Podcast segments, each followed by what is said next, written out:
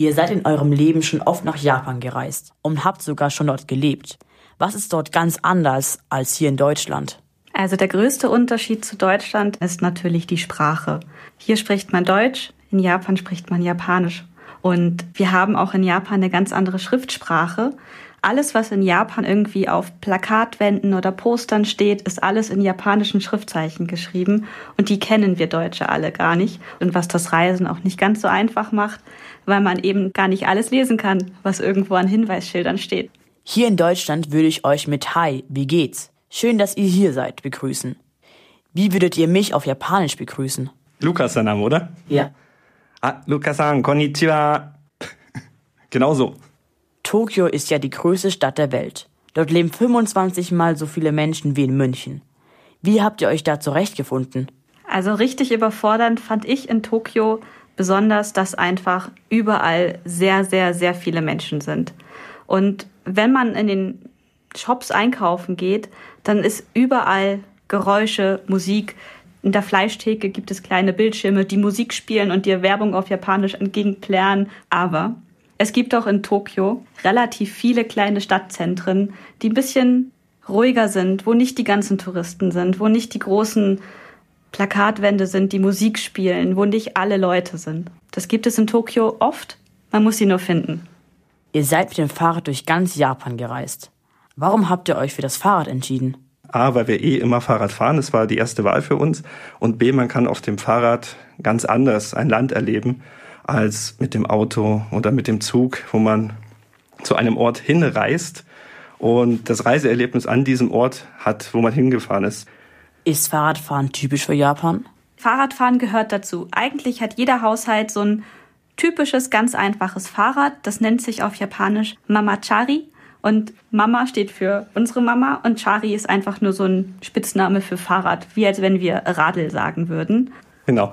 Und ein ganz berühmtes Bild was viele Ausländer zum ersten Mal in Japan sehen und wirklich merken, wow, das ist ja krass, ist zumindest in Tokio und in anderen großen Städten in Japan Parken verboten. Also wenn ihr ein Fahrrad habt, müsst ihr einen wirklich ausgewählten Fahrradparkplatz suchen. Da schiebt ihr euer Vorderrad rein, dann schnappt das vorne so zu und dann könnt ihr Geld bezahlen, um es wieder rauszuholen. Und sowas haben wir hier in Deutschland auch überhaupt noch nie gesehen. Ist aber völlig normal und verbreitet in Japan. Das heißt, es ist uns auch schon passiert, dass wir zu Verabredungen mit Freunden zu spät gekommen sind, weil wir mit dem Fahrrad keinen Parkplatz gefunden haben. Bei uns im Buchladen gibt es eine ganze Abteilung mit total bunten japanischen Büchern, die Mangas heißen. Was ist ein Manga eigentlich? Ein Manga ist einfach nur ein japanischer Comic. Meistens werden diese in Schwarz-Weiß gezeichnet. Das äh, Besondere an Mangas ist, dass sie ja im Prinzip von hinten nach vorne und von rechts nach links gelesen werden. Die Kinderserie Heidi kommt aus Japan. Welche bekannten Kinderserien und Filme kommen noch aus Japan? Ja, Heidi ist ein ganz, ganz typischer Fall, der auch wirklich sehr bekannt ist. Und das Animationsstudio, was damals Heidi gemacht hat, hat noch ganz viele andere Kinderbücher als Anime-Serien umgesetzt. Zum Beispiel. Ähm, ah, wie heißt der, der Nils mit seiner Gans oder so? Nils Holgersson, ja. Sailor Moon damals im ZDF gelaufen, hat den Startschuss damals gesetzt für diese neue Art von Anime. Was kam denn da rüber? Dragon Ball ist rübergekommen zu uns, Naruto, One Piece, diese ganzen Sachen, die immer noch im Nachmittagsprogramm laufen. Und die haben ihre Wurzeln tatsächlich bei solchen Serien wie Heidi. Die Biene Maya ist auch eine Anime-Serie quasi. Nach euren Erzählungen scheint Japan ein richtig interessantes Land zu sein. Aber es ist auch ziemlich weit weg. Wie kann ich Japan in München erleben? Da sagst du was, das ist tatsächlich etwas, was aktuell unsere einzige Möglichkeit ist, Japan zu erleben, weil aktuell darf man wegen Corona gar nicht nach Japan reisen. Ja, ich empfehle immer, selber japanisch zu kochen. Dafür braucht man noch gar nicht so viele verschiedene Zutaten, die man in jedem Asia-Shop bekommt. Und dann kann man schon in der heimischen Küche ganz viele japanische Gerichte selber machen. Es gibt auch Parks, ähm, zum Beispiel hier im Westpark ist ein kleiner japanischer Garten, der sehr schön gestaltet ist, wo man sich ein bisschen das, das japanische Gefühl mit nach München holen kann.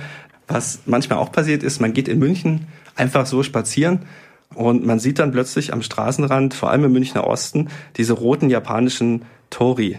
Ähm, die stehen zum Beispiel in einer Kleingartensiedlung an der Ständlerstraße Richtung Neuperlach. Also es sind so rote Tore, die vor japanischen Schreingeländen eigentlich stehen. Und es ist uns schon mehrmals passiert, dass wir einfach die Augen aufgemacht haben und plötzlich steht so ein rotes japanisches Schreintor vor uns. Und das fanden wir total spannend. Zum Schluss habe ich noch eine letzte Frage. Wie verabschiede ich mich auf Japanisch? Kommt drauf an, ob du die Person wieder siehst oder nicht. Ja, und die häufigste Verabschiedung zwischen jungen Menschen in Japan ist Bye bye. Bye bye. Tatsächlich.